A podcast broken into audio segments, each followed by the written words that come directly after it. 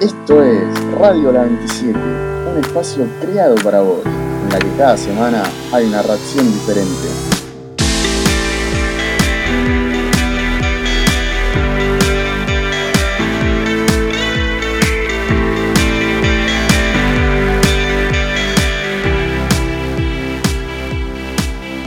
Bienvenidos a todos y a todas a este nuevo programa especial de Radio La 27 con la temática 17 de agosto, una efeméride nacional que nos lleva a todos a la conmemoración del paso a la inmortalidad del general Don José de San Martín.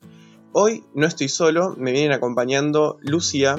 Hola chicos, ¿cómo andan? Yo bien, ¿y ustedes? Muy bien, muy bien. También me viene acompañando Eva. Hola, ¿todo bien? ¿Cómo andas, Augusto? Muy bien, muy bien, todo tranquilo. Y tenemos un invitado muy especial que quiero que con un fuerte aplauso le demos la bienvenida al profesor Jorge Piero, profesor de historia de nuestra escuela. Bienvenidísimo, Jorge. Muchas gracias, muchísimas gracias, gracias por la invitación. Fueron muy amables de, de avisarme y tomarme en cuenta y estoy muy contento de, compartir esto con ustedes, con mis alumnos, porque lo a ustedes de las aulas, de charlar estos temas y tantos temas que hemos charlado y intercambiado ideas. Bueno, hoy vamos a seguir haciendo ese mismo tema, ¿no? De cambiar ideas, charlar, de explicar lo que pensamos y lo que entendemos, lo que sabemos, un poquito lo que nos llama siempre a hacer la historia. Gracias. Totalmente, totalmente de acuerdo. Así que bueno, para empezar, eh, vamos a empezar con una temática bastante divertida que viene a proponer Eva. Eh, ¿Querés explicarle un poco más, Eva, cómo va esta propuesta? Les cuento. Eh, la cosa más o menos así. Nosotros en las historias de Instagram publicamos un par de, de datos para ver si eran verdaderos o falsos de la vida de José de San Martín. Así que el primero de todos va a ser en cuántos años convivió con su esposa. Y bueno, nada, tienen, tienen un par de, años. ¿Cuántos creen? A ver, tener en cuenta que eran jóvenes cuando se conocieron, va, bueno, por lo menos eh, Remedios de Escalada era joven, eh, que bueno, para la época era normal, así que no, yo no conozco mucho eh, cuándo convivieron juntos, uff. Yo por lo que tengo entendido, hasta de grandes estuvieron juntos, así que si me dejan tirar un número medio tal vez estrafalario, 20 años. Bueno, profe. Es cierto, un número ahora, eso, ese número particularmente no lo recuerdo. Pero ella era una. En esa época, como ustedes lo dijeron bien, era común los casamientos con eh, las mujeres muy jóvenes. De hecho, tenía 14 años cuando se casó con San Martín y San Martín tenía 34. Había 20 años de diferencia ya de por sí. Así que imagínense, ¿no? Lo que era esa época, ¿no? Qué diferencia con la actualidad. Hoy eso es impensable. Sí, y por ahí el tiempo que estuvieron juntos fue muy poco. Yo no sé si no, no quiero decir un número porque por ahí no acierto por, por bastante, porque la verdad que no tengo ese dato particular pero sé que fue poco el tiempo que estuvieron juntos. Bueno, es correcto, estuvieron tan pero tan poco que solamente compartieron su vida dos años. Exacto, sí, que fue la que le permitió tener un hijo. Una hija, perdón, Merceditas. Cuando él vuelve de la, cuando él vuelve de la campaña al Perú, que es cuando termina su obra libertadora, se encuentra con su esposa para, para viajar, digamos, creo que ya viajaba hacia el exilio a Europa y ella fallece antes de salir, si no me equivoco, ahí también. Sí, sí. Claro. Bueno, la segunda es, díganme cuál creen que es el primer país que lo reconoció a San Martín por su lucha y por todo lo que lo conocemos hoy. Obviamente latinoamericano, ¿no? Claro. Em, ¿Cuál fue? Bueno, las Provincias Unidas del Río de la Plata, o lo que hoy es Argentina, no creo que haya sido lo primero en reconocerlo, porque sé que su relación con el, con, bueno, en ese momento el triunvirato no era muy buena, así que de los países que él liberó, que hasta lo que tengo entendido fueron eh, Argentina, Chile y Perú, eh, voy a pensar que fue Chile que lo reconoció legítimamente tal vez. ¿Profe? Chile, comparto lo que dice el compañero. Es Chile, Argentina no lo reconoció como primero, sino que Chile fue después de, eh, bueno, cuando pasaron los Andes y todo, de hecho en el primer pueblo que llegó le habían pedido para que sea el gobernador de ese pueblo. Ah, mira. Y nada, qué importante, ¿no? Que nuestro padre de la patria, que no lo reconocimos, no fuimos los primeros.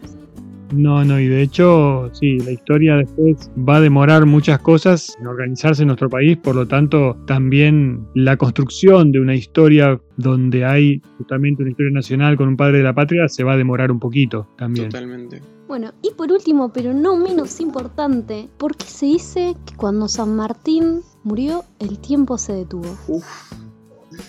¿Qué silencio se armó? eh, sí, no, totalmente. Claro, empezamos por ahí, yo tampoco sabía, la verdad. Voy a quedar muy inculto en este programa, pero eh, se, se decía que se frenó el tiempo cuando él murió. Sí, sí. Wow, bueno. Todos los días nos vamos a dormir sabiendo algo nuevo. Y tal vez por la conmoción de la gente, por la noticia, no sé, la verdad. Bueno, la cosa fue más o menos así. Cuando San Martín murió, todos los relojes de su casa se pararon en ese momento, en ese horario. A las 3 de la tarde todos los relojes se pararon. Mirá vos. Mira, no sabía. O sea que él cuando fallece, eh, básicamente eh, se frenan todos los relojes de la casa. Sí, sí. O el que está, no sé, en su habitación, poner. No, no, no, el de toda la casa. Toda la casa. Todos los relojes. Wow, increíble. Tema del, de, bueno, de los relojes creo que es algo más eh, romántico, ¿no? En el sentido de que, bueno, se detuvo, me parece, justamente la vida de alguien que estaba haciendo progresar a los países latinoamericanos y también llevaba ideas de progreso por el mundo. Así que yo creo que tiene un sentido más romántico, ¿no? Es como que el tiempo del progreso se detuvo, ¿no? Si lo vemos más líricamente por ahí. ¿No? Claro. Se claro. hablaría de esa manera Sí, el sí. tema, ¿no?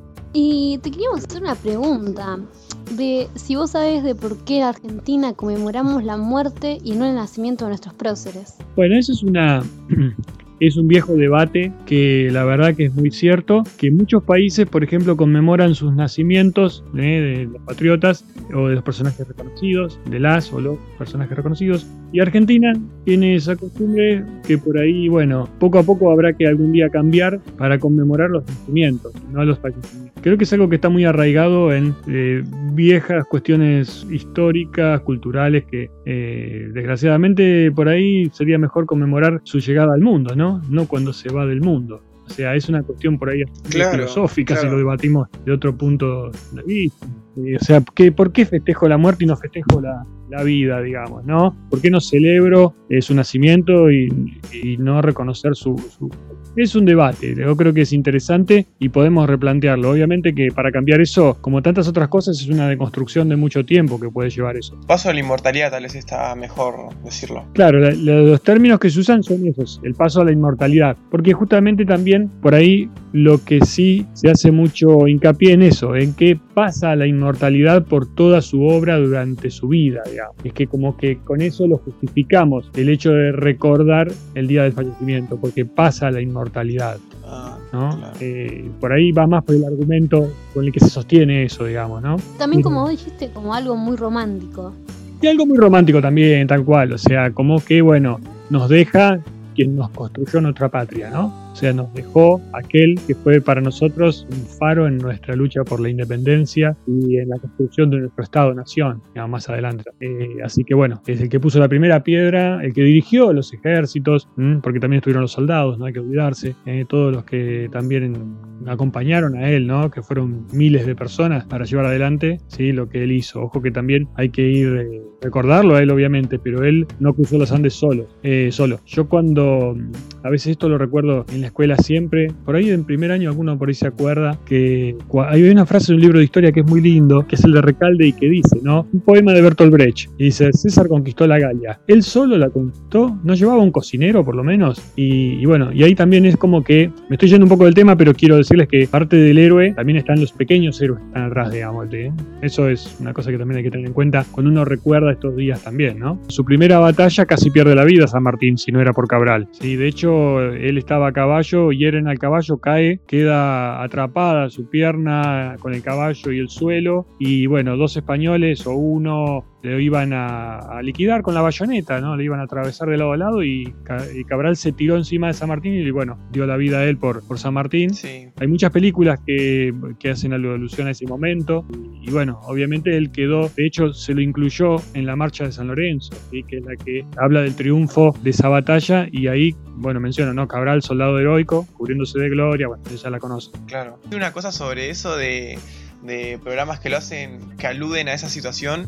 Voy a decir con mucho orgullo que yo sé de, esa, de ese fragmento de la batalla, por así decirlo, o de, o de cómo, de cómo aconteció casi la muerte de San Martín eh, por Samba. Esa, esa escena eh, se vio claramente en el episodio de Samba en Yapeyú, que lo recomiendo totalmente, que me parece que Mirá. Samba para las fechas patrias es Mirá. una de las mejores recomendaciones que puedo hacer y solamente el profe está de acuerdo conmigo. Me parece que Sí, no, no. ¿Sabés que me hiciste acordar también? Ustedes me decían videos para ver sobre San Martín. Y bueno, Samba, que si bien está hecho para chicos de primaria, tiene también de alguna forma un contenido que uno si lo ve le va a quedar algo obviamente de eso que después quiere uno profundizar. Pero Samba es también un... Trajiste un muy buen ejemplo de, de una forma de divulgación de nuestra historia también, ¿no? sí, sí. y totalmente. contado desde actores sociales que no son personajes por ahí eh, trascendentes eh, como San Martín o Belgrano, sino que ellos aparecen, pero también aparecen terceras personas que fueron seguramente representantes eh, de- de alguien de la población que tenía esas características y esa personalidad. También hay un personaje atemporal ahí que es muy interesante de analizar y pensar que seguramente hubo otros personajes que eran como él. Eso está muy bueno también. Claro, claro. No sé qué, qué les parece, ¿no? Eso- Sí, ¿se acuerdan los nombres de los personajes de, que acompañaban a San Martín, a Belgrano, ¿no? ¿Cuáles eran? Eh, ay, Además de eh, Zamba, ¿no? Había más. No, ay, ¿cómo se llamaba este? El. Fray. Uno que era- Beltrán. Sí, Beltrán, ese. Yo me acuerdo de ese que iba con el cañón. Sí, y aparte les digo los personajes del, digamos, de la serie en sí, ay, el Capitán. Realista, que no, no tenía nombre, era el Capitán Realista, el malo, o sea, Yo digamos, ¿no? Para no me acuerdo, como ¿eh? en los dibujitos. Pero aparte de, de, de Zamba había otros personajes, ¿no? Y bueno, está bueno que se recreen personajes que son de la época y que no, bueno, no- tienen un nombre genérico, digamos, ¿no? En una forma. Pero bueno, es más que recomendable Zamba. La verdad que es una cosa que es muy buena para interpretar nuestra historia y hay mucho de esa época, ¿no? Hecho por ese, por ese canal, digamos, y por, por, por Zamba. Y bueno, justamente eso, el- los que estaban con Zamba también son personajes de, parte de la historia, ¿no? Y si bien son no, no son personas particularmente definidas, configuran lo que eran ciertas características de personas de la época, ¿no? Esclavos que fueron liberados luego de la revolución, desde mestizos, ¿no? Eh, había muchos personajes que, que también son interesantes saber que existieron en la revolución, ¿no? Y en, la- en el proceso de independencia. Claro. Está bueno el tema que estamos desarrollando. De las máximas. ¿Puede ser que nos quedamos? De los ideales. De las ideas que, bueno, él tenía básicamente era luchar por la independencia latinoamericana de las colonias españolas, ¿no? Sí, Claro. Él fue soldado del ejército español antes de venir a Buenos Aires para 1802. Sí.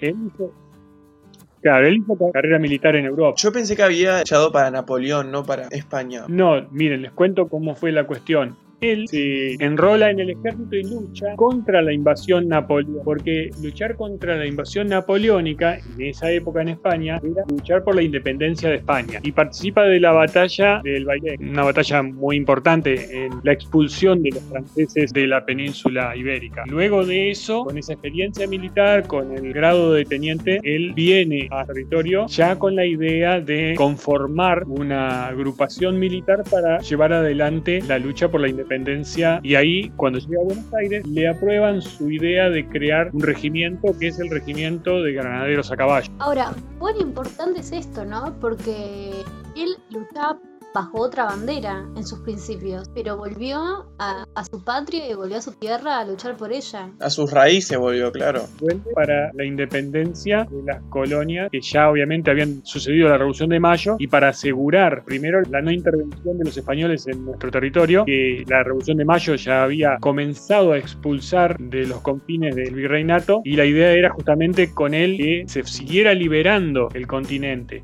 Argentina había declarado la Revolución de Mayo, nuestro territorio en realidad no era Argentina todavía, pero lo que hacía falta era asegurar militarmente que el español no tome de vuelta todos los territorios. ¿Qué sucedió? Por suerte, luego del combate de San Lorenzo, el español no volvió más a tener la chance de poder dominar Buenos Aires y reinstaurar, digamos, el colonialismo en Buenos Aires. Exactamente. Pero San Martín se toma justamente esa bandera de salir a ir a ret- hacer retroceder al español hasta tratar de expulsarlo del continente. Sí, y eso es su gran obra, digamos, lograr que el español sea vencido en lo que ahora es Argentina y luego comenzar esa gran campaña que fue la cruce de los Andes, ¿no? Y después, si no me equivoco, le entrega el mando para proseguir liberando a Bolívar, ¿no? No, no, no, él fue a Chile después de que libera Chile, vuelve a Buenos Aires a pedir más apoyo del gobierno de Buenos Aires para poder continúa adelante su campaña libertadora al Perú. No es la única vez que lo cruza, ¿cierto? O sea, va y viene en esta, esta idea, porque piensen que la independencia de Chile se logra en 1817 justamente con el triunfo de las tropas de San Martín sobre los realistas que estaban en Chile en la batalla final de Maipú. La batalla de Maipú sella la independencia de Chile. Ahora, después de eso, en 1817 vuelve a Buenos Aires a pedir apoyo porque cuatro años después recién se proclama la independencia del Perú, en 1821, y cuando llega él a Perú a declarar la independencia, ¿no? ¿No? Hay un montón de, de cosas en el medio donde él conduce justamente a, los ejércitos libertadores. Claro, encima que en ese momento se tenía entendido que no había un ejército preparado para ir a los Andes, entonces era toda gente que no tenía un cargo militar y que lo tuvo que acompañar a él a subir no sé cuántos metros, a llevar, como vos decís, todo el equipamiento necesario para poder cruzar los Andes y encima después de cruzarlos pelear contra los, contra los españoles. Antes de adelantarme a ese momento, les aclararía un par de cosas más que está bueno tener en claro. Volvamos un poquito más atrás, a 1812. En el norte, ¿sí? que se buscaba continuar la revolución allá por Salta, por Jujuy, hacia el norte, lo que ahora es Bolivia, en el Alto Perú, estaban los españoles. Y los españoles amenazaban desde el norte a, obviamente, nuestro territorio liberado de españoles, pero todavía no había declarado la independencia y había que enfrentarse. Y el gobierno de Buenos Aires había mandado expediciones, las expediciones al Alto Perú, eh, para poder expulsar a los españoles e incorporar el Alto Perú, lo que ahora es Bolivia, a nuestro territorio. Enviaron tres expediciones que fueron derrotadas las tres por los españoles. Y San Martín, ¿qué hace? Va y lo encuentra al último jefe del ejército del norte, Belgrano, y le dice que esa estrategia ya no sirve. Cambiemos de estrategia y en la posta de Yatasto, Belgrano reconoce eso, le da el mando de San Martín y con ese ejército se vuelve a Mendoza. ¿Cuál es la única estrategia que plantea San Martín? Que al principio parecía un poco alocada y era un gran esfuerzo. Era ese, ir a Mendoza, cruzar los Andes y ir por el Pacífico en barcos hacia el Perú. Ahora me imagino, el resto de gente de esa época, disculpa que me interrumpa, pero que imagínate que alguien te diga así de golpe, vamos a cruzar los Andes. No, obviamente, obviamente era una cuestión, específicamente hoy es difícil a veces la gente lo hace, uno ve turísticamente lo que cuesta, los días que lleva, no pueden usarlo de la misma forma que se decía hace mucho, o sea, más allá que hoy tenés el avión, pero si vos lo querés cruzar a pie, es un esfuerzo y una cuestión estratégica impresionante en lo que hace a llevar alimentos, a trasladar las cosas que no hay camión ni tractor que pase por algunos lugares donde no hay que ir con mula, y a caballo o a pie, y bueno, eso se hizo hace 200 años y, fue un esfuerzo increíble, ¿no? Y obviamente todos los que estaban en eso no eran solo como decía lo de la anécdota, sino que también había gente especializada en limpiar los caminos, en, poder eh, encontrar ¿no? también de una forma los pasos sin confundirse, había vaqueanos, muchos vaqueanos se llevaron para poder saber por dónde pasar y por dónde no meterse para no encontrar el camino más difícil. Si bien se cruzó los Andes, también hubo seis cruces. Claro, en los Andes hicieron seis cruces. Se tenía entendido que mm, no había un ejército preparado para ir a los Andes, entonces era toda gente que no tenía un cargo militar y que lo tuvo que acompañar a él a subir no sé cuántos metros, a llevar, como vos decís, dos mil caballos y todo el equipamiento necesario para poder cruzar los Andes encima después de cruzarlos pelear contra los, contra los españoles. Eran 5.000 soldados, que había que, había que 5.000 soldados, 10.000 mulas, casi 1.500, 2.000 caballos, 40 cañones y todo eso aparte con alimento para todo el mundo había que llevar y a veces había que sacrificar animales para comer ¿eh? y eso a veces con nieve, en algunos lugares a 4.000 metros de altura. Lo que tuvo que también eh, la música, la literatura, la poesía también te ayuda muchas veces a entender de una forma más artística algo que por ahí es muy técnico desde el histórico, ¿no? Y tiene, le, le abre el campo de interpretación a otro tipo de cosas, ¿no? Por ejemplo. Así como me planteaban en el video, también puede estar eso, lo de leer esa, esa poesía de esa canción, digamos, ¿no? Sí, como hay tantas también y otras cosas de la historia también son muy interesantes. Más allá del del ritmo folclórico que puede no gustarme. Tan cargado de información eh, sobre nuestra historia, vamos a pedirle a nuestro invitado, eh, a Jorge, si tiene alguna recomendación de, de, algún material para ver, para escuchar o para informarse un poco más acerca de San Martín, alguna película, alguna serie, alguna página de internet, algún programa de televisión. Sí, mira, yo lo que les recomiendo siempre, y como lo hago en la escuela, es eh, todo lo que es la serie de encuentro de Felipe Piña. Eh, eso se los recomiendo porque ahí van a encontrar una explicación eh, muy llevadera, muy clara, que no deja detalles de lado y que tiene tanto el acompañamiento de imágenes que hacen que sea todo mucho más llevadero para entender y por ahí no sea aburrido como pasa con muchas películas por ahí que son un poco históricas, son un poco aburridas a veces. En la misma cuenta de Felipe Piña, él tiene todos los videos de claro, de historia argentina él y ahí van a encontrar seguramente el de San Martín. ¿sí? Además de que hay, otras cosas para recomendar, pero por ahí esto es lo que puede ser mejor para ingresar en el tema sin aburrirse. Y después, bueno, como decía, hay también canciones y poesías que hacen referencia a estas cosas eh, que pueden ser también interesantes. Les hago un cierre con el tema de, bueno, una vez que se proclama la independencia de Chile, la, una forma finalización de su proyecto en lo que es la llegada al Perú con el desembarco, la huida del español de Lima, ¿no? luego de algunos hechos que por ahí no voy a entrar en detalle, pero que huyen y al huir San Martín puede ingresar en Lima y proclamar la independencia y el Perú proclamarlo a él protector del Perú, ¿no? Luego la entrevista de Guayaquil con Bolívar también, para también no, no dejar de lado nada, entre esos dos se estrechan la mano en un diálogo que nadie tiene testimonio de eso y proclaman de alguna forma ya con eso la expulsión del español de, América del Sur. Cerramos el programa y nos vamos contentos de que hoy conmemoramos a un prócer muy importante en nuestra patria y hablamos mucho sobre él, la verdad, chicos. La verdad te, te agradecemos, profe, por, por habernos explicado esto, enseñarnos un poco más, porque bueno, siempre uno solía a veces de esas personas importantes que hicieron lo que hoy es Argentina, lo que hoy es la República Argentina, así que la verdad te queríamos agradecer porque siempre estás a disposición de, nosotros y siempre la verdad con las ganas de, enseñarnos más a, tus alumnos y a tus exalumnos. No, por favor, gracias por la invitación.